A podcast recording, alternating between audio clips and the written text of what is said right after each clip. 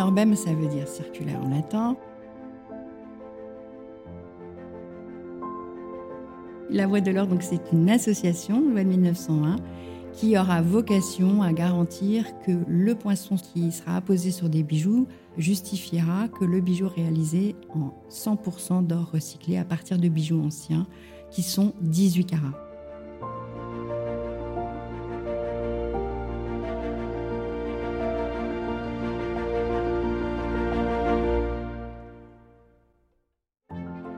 Les femmes de la joaillerie sont passionnées et cultivées, intelligentes et créatives, bosseuses et imaginatives.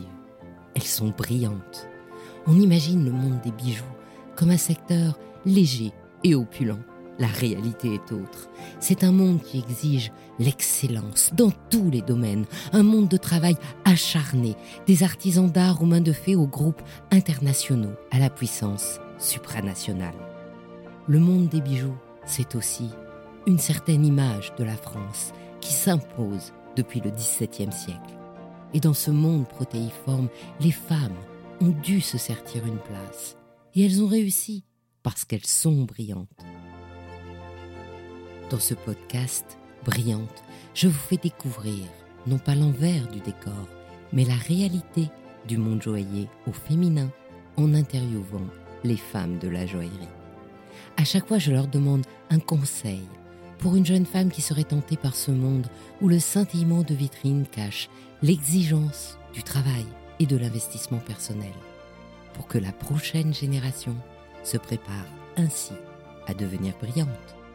Aujourd'hui, j'ai avec moi une femme brillante, Laurie Avril, la présidente d'In Orbem, la joaillerie circulaire. Bonjour Laurie. Bonjour Anne. Alors Laurie, les bijoux, ça vient d'où? Alors les bijoux, c'est une passion. C'est vraiment ce qui m'anime depuis depuis des années, depuis, j'ai toujours transformé les bijoux à titre personnel. Il y a certains bijoux que j'ai déjà transformés trois fois en fonction des événements euh, de ma vie, des naissances, des anniversaires. Et donc, euh, à titre personnel, c'est une, c'est une passion et c'est ce qui m'a guidée et ce qui m'a donné euh, en fait l'envie de créer en fin de carrière cette marque de joaillerie circulaire qui est Inorbem. Donc, dans Inorbem, on transforme les bijoux et pour ça, on utilise de l'or recyclé.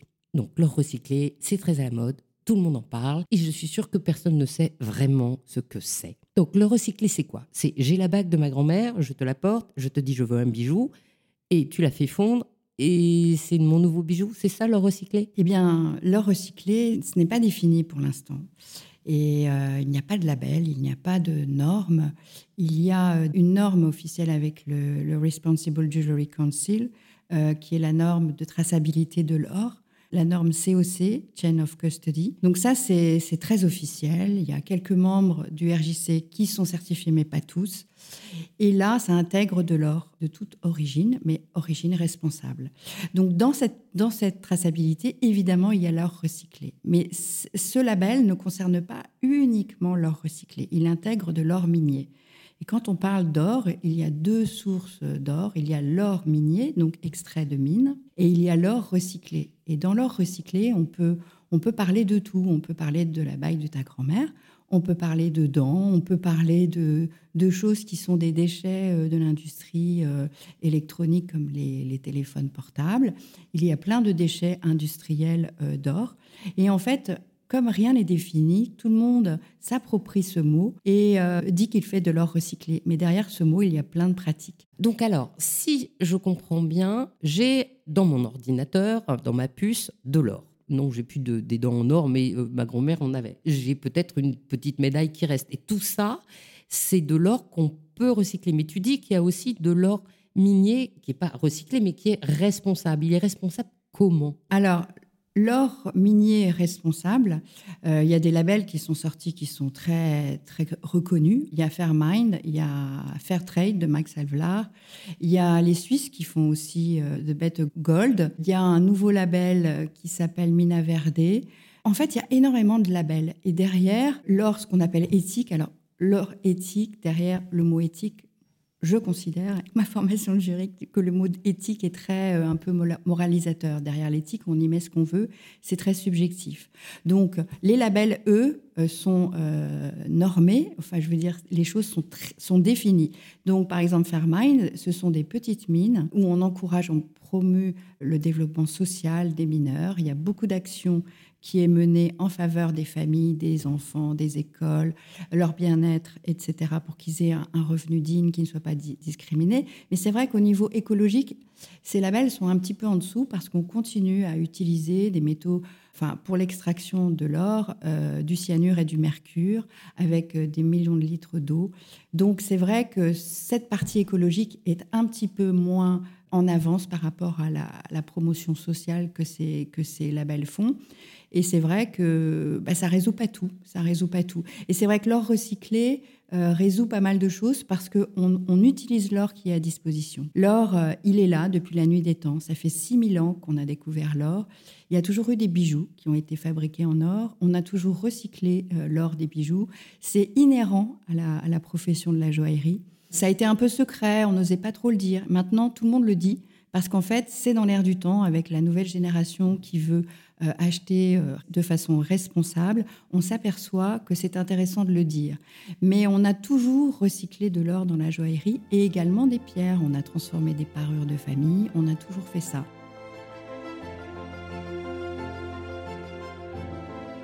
J'ai bien compris. Donc il y a le côté éthique. Le côté éthique, c'est je sors de l'or de la mine. Et après, le côté responsable, il dépend du nombre de labels qu'on va avoir parce que chaque label surveille un truc plutôt qu'un autre. Là, j'ai compris Oui, tout à fait. Et maintenant, il y a l'or recyclé. Alors, je suis d'accord, on l'utilise depuis la nuit des temps, mais peut-être sans avoir l'idée de recycler. Quand les rois se faisaient faire une nouvelle couronne, c'est parce qu'ils voulaient un nouveau style, ils utilisaient l'or de la couronne d'avant. Ils appelaient pas ça du recyclage, c'était simplement vouloir avoir euh, quelque chose à soi. Oui, oui, tout à fait. Mais euh, ça a toujours été fait. On intègre dans les techniques de joaillerie beaucoup d'or recyclé. Déjà la limaille, déjà tous les déchets, parce que quand on fait une pièce, il y a beaucoup de rebuts et on les refond. Donc on a toujours fondu, refondu, réutilisé euh, dans la joaillerie. Et donc en fait, cette idée de recyclage, en fait, c'est très nouveau dans l'esprit parce qu'on le faisait. On le faisait. Naturellement. Et maintenant, on communique. Avant, on ne communiquait pas. Et c'était un peu tabou d'ailleurs. Il y a beaucoup de culture du secret, je trouve, dans cette profession que j'ai intégrée euh, récemment. Donc, ça me donne un peu de recul et un peu une vision extérieure. Et, je me dis que, eh il faut le dire. Et c'est ce que les consommateurs et les jeunes consommateurs attendent. On dit qu'il y aura 25 ou 30 des, des, achats en joaillerie en 2025 qui seront euh, euh, des achats responsables. Donc, il faut absolument se préoccuper de cela. Et l'or recyclé est une bonne réponse parce qu'on part de l'existant. Euh, on a un stock d'or énorme. Hein, depuis qu'il existe des mines, c'est un matériau, par exemple les énergies, le pétrole, on le consomme, mais l'or, il est là. Et il y a un stock d'or énorme. Ne serait-ce que chez les particuliers, le stock est vraiment très impressionnant. Évidemment, il y a l'or d'investissement, les banques, qui, et les particuliers qui investissent dans les lingots, mais rien que l'or des bijoux représente énormément de stock. Donc cet or-là, il est à disposition et c'est vrai que les modes évoluent. On a envie de changer de style. Et euh, quand un bijou est cassé ou démodé, on peut tout à fait euh, fondre euh, l'or pour refaire un nouveau bijou. Alors, moi, ce que je comprends pas, c'est, tu me dis, il y a un stock d'or existant complètement dingue, d'accord? Donc, quand j'ai fait de l'économie, on m'a expliqué que c'est la rareté qui faisait augmenter le prix. Et là, le prix de l'or a été mais, multiplié par 67%, je crois, en trois ans. Et ben, pourquoi s'il n'est pas rare? Mais en fait, l'or euh, est une valeur refuge. Et c'est complètement irrationnel. Et on l'a bien vu, là, l'once euh, en dollars, avec le déclenchement de la guerre en Ukraine, a dépassé les, les 2000 dollars ça n'était pas arrivé. Et c'est vrai que c'est évidemment redescendu. Donc je pense que ça a vocation à redescendre parce que euh, la guerre, c'est sûr, provoque des, peurs et des angoisses. Et c'est vrai que l'or, un peu comme les diamants également, les diamants naturels, on, prend son or sous le bras et son diamant et on, ou ses bijoux et euh, on se dit qu'on peut toujours aller n'importe où avec de l'or. Donc c'est un peu irrationnel. Mais c'est un achat qui n'est pas raisonnable sur le plan financier parce que quand on place son argent euh, dans un monde financier, on a des intérêts et toute la finance repose sur les intérêts qui peuvent être même parfois négatifs. Et là, on n'a pas d'intérêt. Et simplement, on se dit que ça vaudra toujours quelque chose. Et d'ailleurs, récemment, on a vu que ça avait augmenté finalement de façon assez euh, exponentielle. Et ça vient conforter cette valeur refuge que représente l'or. Et les particuliers aussi euh, achètent beaucoup d'or et se disent que là, par exemple, avec la guerre en Ukraine, beaucoup d'achats d'or par des particuliers a été fait parce qu'ils se disent que s'ils doivent partir, c'est un peu irrationnel, mais c'est ça. je pense que les, comme les, taux d'intérêt vont baisser, je pense que ça va se tasser. Mais cette augmentation que l'on vit depuis euh, des années, moi j'ai lancé énormément en 2017 et ça a augmenté euh, de façon incroyable. Comme tu le disais, moi c'est 60%. Et c'est vrai que ça m'a aussi amené à reconsidérer euh, comment on traitait l'or dans les projets. Euh, dans les projets. Et c'est vrai que les particuliers qui viennent avec de l'or, eh bien du coup, les budgets sont plus raisonnables parce qu'on intègre une partie qui vous coûte très cher, l'or 18 carats.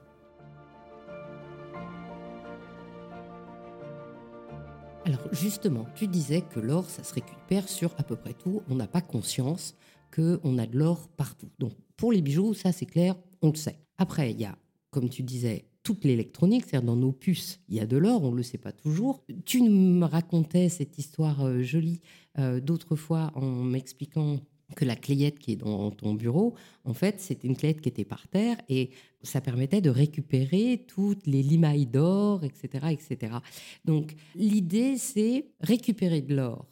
Comment on la récupère? Est-ce qu'on la récupère que des bijoux? Est-ce qu'on la récupère dans les puces, par exemple? C'est une vraie industrie, il y a des affineurs et, c'est vraiment euh, très très très encadré. L'État, bien sûr, contrôle tout ça parce que c'est très réglementé l'usage de l'or. On doit l'affiner on doit y mettre des alliages. Et quand on récupère de l'or comme ça pour le recycler, il doit être traité, il doit être purifié. On, enlève ces alliages parce qu'il peut se retrouver euh, certains alliages qui ne sont pas euh, euh, dans les alliages courants. tu veux dire la différence entre l'or 18 carats, 24 carats et l'or pur, c'est ça voilà, les alliages. exactement. Mais il y a aussi certains, pour faire des soudures par exemple, il y a certains artisans qui utilisent de l'étain. Donc ce sont des, des, matériaux qui ne sont pas dans les alliages classiques des 25% autorisé pour faire de l'or 18 carats. Donc il y a toute une opération de purification qui est faite par des industriels. Donc euh, c'est pour ça qu'il y a cette norme qui est euh, cette norme de traçabilité qui a été lancée par euh, le RJC. Donc c'est le COC, le Chain of Custody, qui trace l'or et l'origine. À chaque étape, il y a un document et une certification que ça provient bien de telle origine. Et cet or dont tu parles, c'est de l'or que joaillerie ou industriel? Bah, c'est de l'or industriel parce qu'il y a beaucoup d'utilisation pour l'or en dehors de la joaillerie. Ces affineurs sont des industriels et ils ont dans leurs clients des joailliers, mais ils ont des industriels qui, fabriquent également des produits où on a besoin d'or. Et euh, s'ils veulent une traçabilité euh, responsable, ils vont uniquement et en priorité chez les, industriels qui sont certifiés COC. Donc il y a quand même des efforts qui sont faits pour euh, cette traçabilité, mais c'est vrai que euh, ce n'est pas 100% euh, recyclé.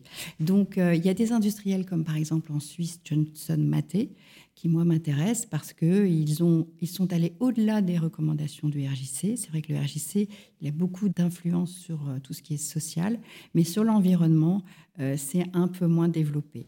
Donc là, Johnson Maté, par exemple, ils ont un or qu'ils appellent recyclé, et donc ils le disent officiellement et ils l'affinent. Ça vient des déchets de l'électronique et de tous les bijoux de tous les bijoux de particuliers. Et donc, en fait, quand on achète cet or recyclé chez eux, on est sûr que c'est vraiment 100% de l'or recyclé.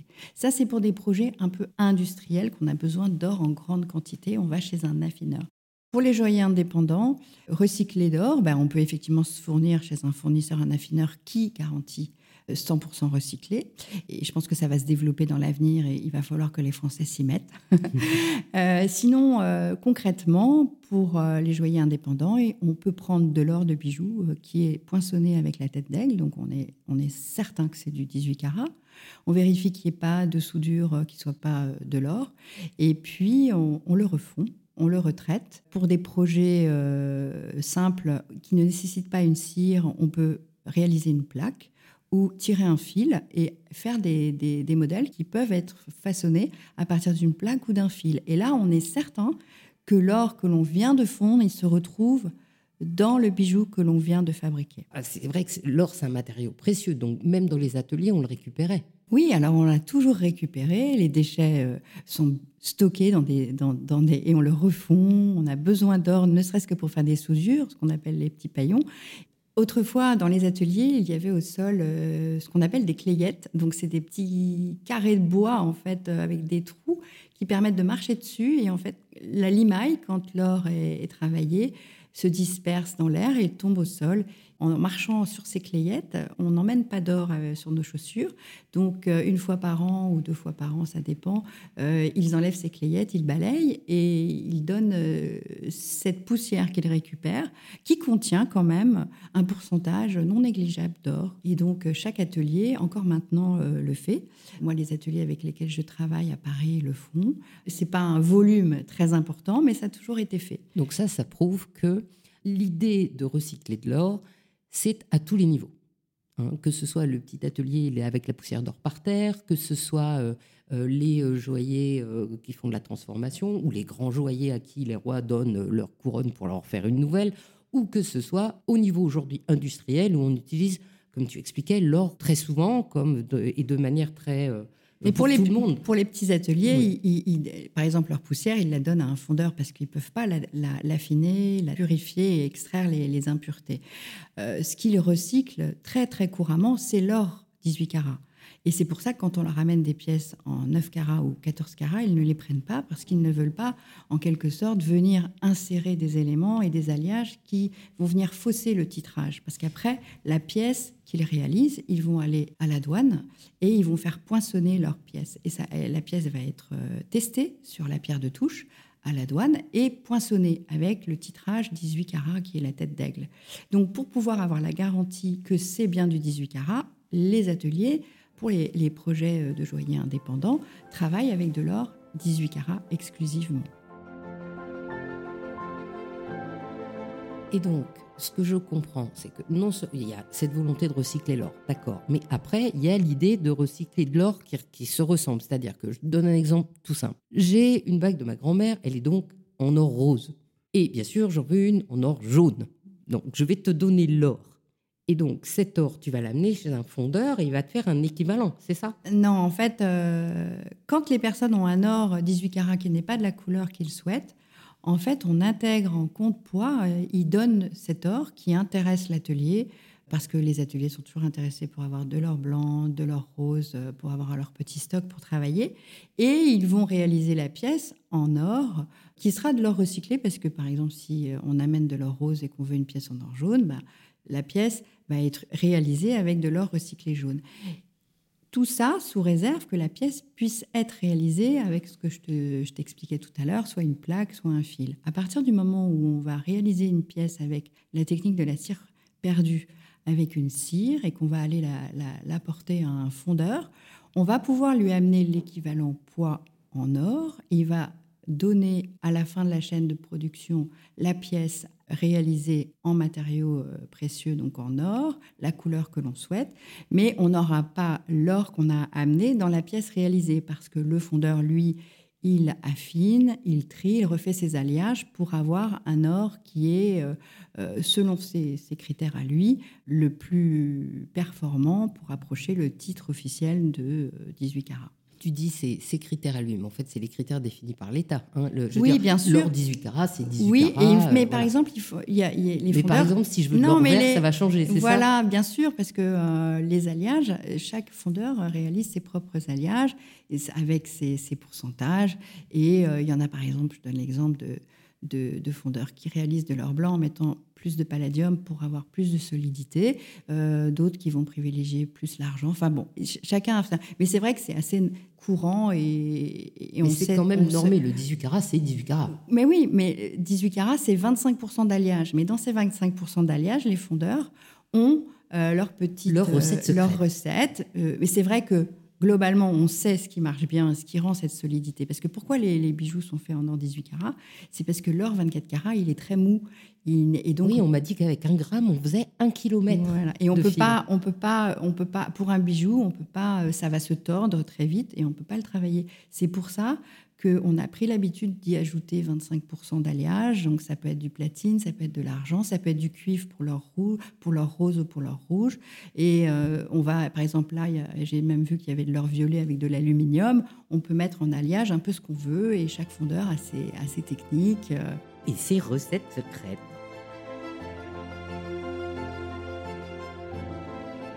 Mais alors, ça, ça me dit quand même que si je viens te voir en disant bah tiens j'ai la bague de ma grand-mère et je voudrais en faire un bijou, en fait j'ai pas la bague de ma grand-mère. Si pour certains projets on arrive à le faire et il y a des personnes parce que c'est vrai que le bijou il est le réceptacle de beaucoup d'émotions.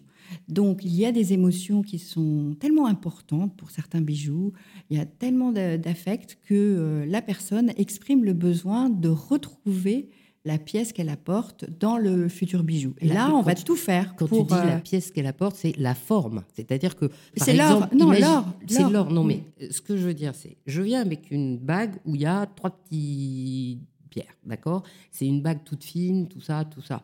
Et moi, je voudrais en avoir une bague un peu plus grosse et plus moderne. Donc, soit tu fonds tout et tu me fais une autre forme, boule par exemple, ou soit là, ce que tu me dis, c'est que tu me récupères la forme de la bague de ma grand-mère que, parce que j'y tiens et tu me la mets dans un autre voilà. Alors là, euh, nous, chez Nerven, c'est ce qu'on fait. On a des moules et on insère des têtes de bagues anciennes qui sont très importantes pour les, personnes qui les apportent.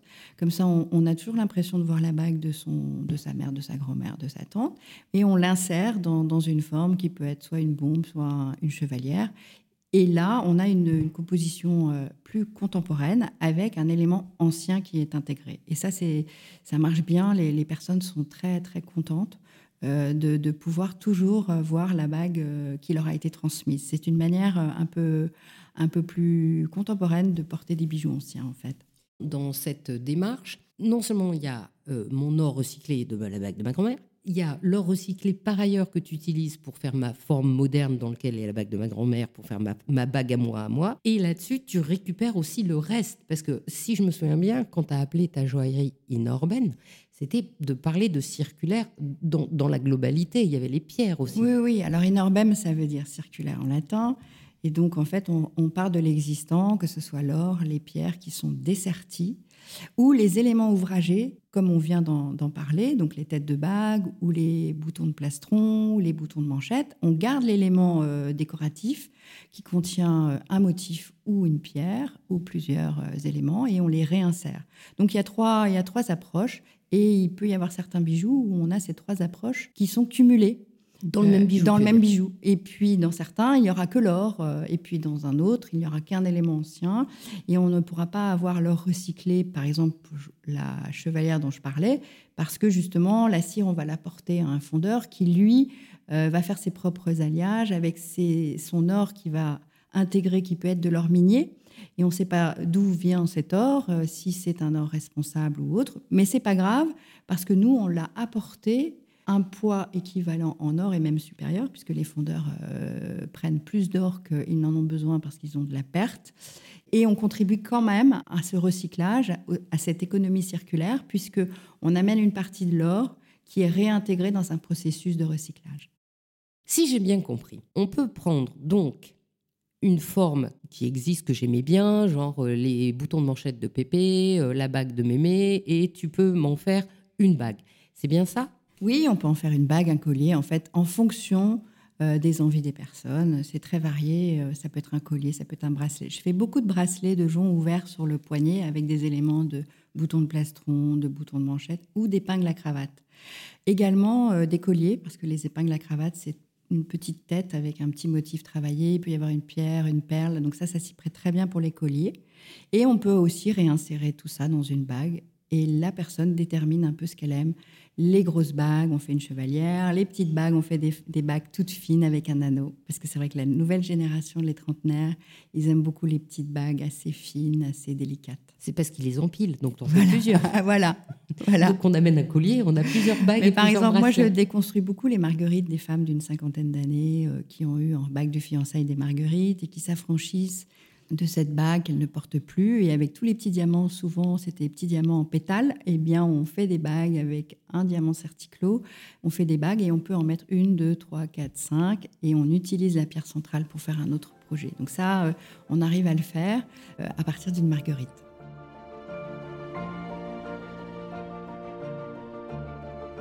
Et donc ça, c'est la spécialité d'Inorbel. Donc on prend des projets, on les refait, et ce qui est spécial chez toi, chez Inorbem par rapport aux autres, c'est que tu peux avoir des modèles, comme tu parles de chevalière, ce qui fait que tu fais une économie d'échelle et surtout, on a, comme, comme j'expliquerai au micro tout à l'heure, une forme moderne dans laquelle on a le vrai bijou d'autrefois qu'on peut reconnaître si on y tient vraiment très très fort. Quand on parle d'or recyclé, tu nous as bien expliqué qu'il y avait au niveau industriel les affineurs, tu nous as bien expliqué que au niveau des joailliers, il y avait les fondeurs. C'est donc deux corps de métier, j'allais dire, à sensibiliser dans cette oui, démarche. Oui, bien sûr, bien sûr, tout à fait. Et puis les ateliers, qui sont des ateliers aussi euh, à taille euh, plus importante. Il y a des ateliers qui peuvent avoir jusqu'à 100 personnes. Hein. Donc euh, là, ils ont des process de fabrication et eux, ils, sont, ils tendent à, à obtenir la certification COC, bien sûr, pour avoir la traçabilité de l'or. Et d'ailleurs, ils sont obligés dans leur par cette certification d'avoir des lieux de stockage différents pour surtout jamais euh, mélanger cet or-là avec un, l'or qui provient euh, d'origine non certifiée. Donc euh, tout ça est très normé. Il y a beaucoup d'ateliers qui, qui, tendent vers cela, mais c'est vrai que ce n'est pas suffisant de mon point de vue pour garantir du 100% recyclé parce que cette chaîne de traçabilité intègre une partie et on ne connaît pas le pourcentage de cette partie d'or recyclé. Il y a beaucoup d'or minier. L'or minier, effectivement, il est responsable, mais il peut aussi, sur le plan environnemental, n'être pas satisfaisant, puisqu'on continue de creuser la terre, on continue d'utiliser de l'eau, du cyanure, du mercure, et que la méthode d'extraction de l'or euh, par gravimétrie euh, n'est pas tellement développée, et qu'on continue à utiliser euh, le cyanure et le mercure. Donc c'est problématique sur le plan écologique. Donc donc, il y aurait besoin d'un, il, y aurait besoin, il y aurait besoin d'un, eh bien, d'une, d'une garantie que quand une pièce est réalisée avec 100% d'or recyclé, euh, c'est-à-dire d'une pièce d'un bijou ancien, démodé, cassé, peu importe, mais 18 carats, on puisse venir le garantir. Récemment, s'est créée d'ailleurs une, une fédération, une nouvelle fédération de la mode circulaire et je, souhaiterais qu'un jour, euh, on en arrive là avec la joaillerie circulaire. En tout cas, avant cette étape, qui, de mon point de vue, euh, devrait arriver dans les prochaines années, pour les projets euh, de marques de joaillerie indépendantes, j'ai eu l'idée de créer un poinçon avec deux lettres, un petit poinçon qui, qui serait constitué de deux lettres, le V et le O, le V étant dans le O, euh, qui serait apposé sur le bijou en or recyclé 100%, à côté du poinçon de maître et à côté du poinçon euh, de titrage de 18 carats qui est l'aigle. Et ça viendrait bah, certifier que la pièce est réalisée avec de l'or recyclé qui provient de bijoux en or 18 carats et euh, serait attaché à la pièce un certificat qui viendrait euh, sous forme de NFT. Donc ça, c'est des projets que l'on a avec cette association euh, qui est en cours de constitution, qui s'appellerait La Voie de l'Or. La Voie de l'Or, c'est V-O-I-E, donc c'est pour montrer le, chemin, le nouveau chemin de l'or. Et c'est aussi VO, euh, une manière de dire que c'est votre or. Et donc avec ce certificat qui serait dématérialisé, qui serait sous forme de NFT, ce certificat suivrait la pièce et euh, serait indiqué sur ce certificat les numéros euh, du livre de police parce que nous sommes soumis à une réglementation très stricte dès que l'on travaille de l'or et nous sommes obligés de rentrer sur un livre de police les entrées d'or et les sorties. Et euh, pour réaliser les pièces en or 100% recyclé, nous, nous indiquerions le numéro d'ordre du livre de police en disant bah, cette pièce a été réalisée avec de l'or recyclé.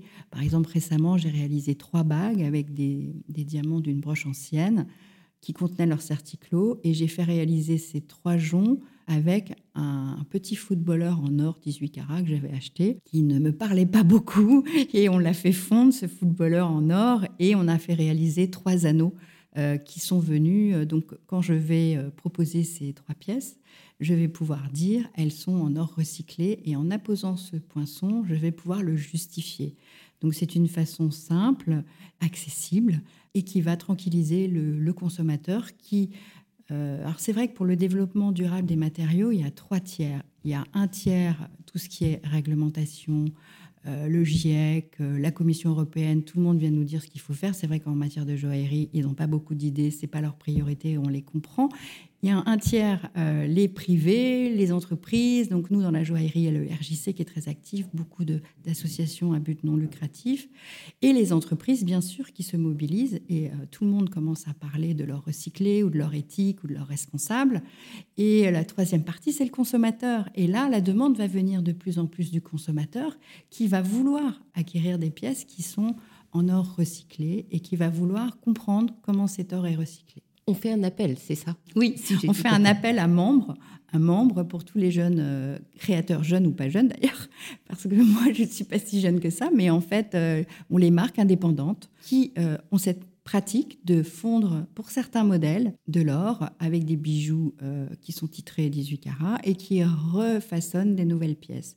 Donc ça, c'est un appel pour que ces marques puissent utiliser euh, ce, poinçon et pouvoir donner des garanties à, leurs clients. Pour l'instant, c'est une association de loi de 1901, la Voix de l'or avec Inorbem évidemment comme membre fondateur, mais j'appelle euh, de mes voeux évidemment d'autres marques à me rejoindre. Euh, nous sommes en train de rédiger les, statuts. La marque a été déposée, le petit VO vient d'être déposé au nom de l'association en cours de constitution. La marque également Voix de l'Or a été déposée. Donc euh, voilà, c'est un appel à nous rejoindre dans cette association. Pour avoir cette idée-là T'étais pas avocate avant?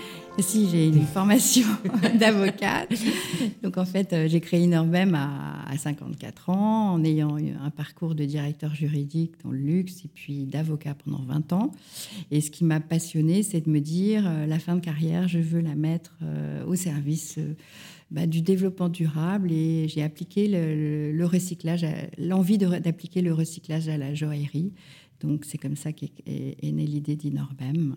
Et c'est vrai que toutes ces matières un peu juridiques, ces normes, ces chartes, que, j'ai un peu de facilité à les lire et à comprendre les législations et ce qui se passe euh, et comment ça fonctionne. Et voilà, donc c'est pour ça que j'ai eu l'idée de créer cette association à but non lucratif, euh, La Voix de l'Or. Alors, dernière question, c'est la question que je pose à tout le monde. Quel conseil tu donnerais à une jeune femme aujourd'hui qui, comme toi, voudrait euh, lancer sa marque? Et le conseil que je donnerais, pas forcément à une jeune femme, mais à toutes les femmes, à tous les âges, c'est de croire en soi. Parce que quand on a une idée, souvent ça reste à l'état brut et on n'ose pas. Il faut y aller, il faut se lancer, il faut croire et il faut beaucoup de détermination. Il ne faut pas mollir dès qu'on est face à une difficulté. Il faut prendre son temps et toujours aller dans le même sens. Moi, pour ma part, à 54 ans, j'ai eu l'idée donc de lancer Inorbem, la joaillerie circulaire. C'était ambitieux, c'était atypique parce qu'à 54 ans, euh, à l'heure de, de, tous les starters peurs qui ont une trentaine d'années, c'est vrai qu'il fallait avoir du cran. Mais il faut, faut continuer. Il y a pas les. les repris des études? J'ai repris des études. Là, je suis en formation euh, de gémologie pour être gémologue parce que c'est très important pour moi d'identifier les pierres quand les personnes viennent avec des bijoux. Et l'entrepreneuriat, euh, c'est avoir une vision. Et cette vision, pour défendre la planète, l'économie euh, durable, elle n'est pas réservée aux jeunes. Et nous aussi, on a une conscience euh, des choses et de ce qu'il faut faire. Et la maturité nous donne beaucoup de sagesse. Et on avance tranquillement et sereinement et avec de l'expérience en plus, puisque toi, ça te permet de carrément déposer les statuts de Voix de l'Or. Oui, la Voix de l'Or, donc c'est une association, loi de 1901, qui aura vocation à garantir que le poinçon qui sera apposé sur des bijoux justifiera que le bijou réalisé en 100% d'or recyclé à partir de bijoux anciens qui sont 18 carats. On va pas se lancer dans le recyclage d'or 9 euh, ou 14 carats parce que c'est plus compliqué, mais déjà se concentrer sur le recyclage de l'or 18 carats à partir de bijoux et non pas de déchets industriels parce que là, on fait la joaillerie et les artisans avec lesquels je travaille sont des personnes qui travaillent seuls dans leur atelier et on a besoin d'être rassurés par le matériau qu'on travaille. Donc, ça sera toujours de l'or 18 carats provenant de bijoux. Donc, si je résume, 1. Le conseil à une femme c'est d'oser, deux, d'entreprendre, de ne pas avoir peur d'entreprendre sur le tard et que toute l'expérience que tu as eue te permette non seulement de lancer Inorbem, qui est donc de la joaillerie circulaire, mais aussi l'association La Voix de l'Or pour que tout le monde puisse garantir au client le fait que son bijou, il est réalisé dans de l'or recyclé 18 carats. C'est ça? Exactement. Alors il faut y croire, il faut être déterminé, il ne faut pas faillir dans ses objectifs. Et je milite pour euh, que l'or recyclé à partir de bijoux anciens 18 carats soit, devienne la norme, devienne euh, le plus possible une, activité euh, florissante pour le bien-être des consommateurs et pour le bien-être de notre planète.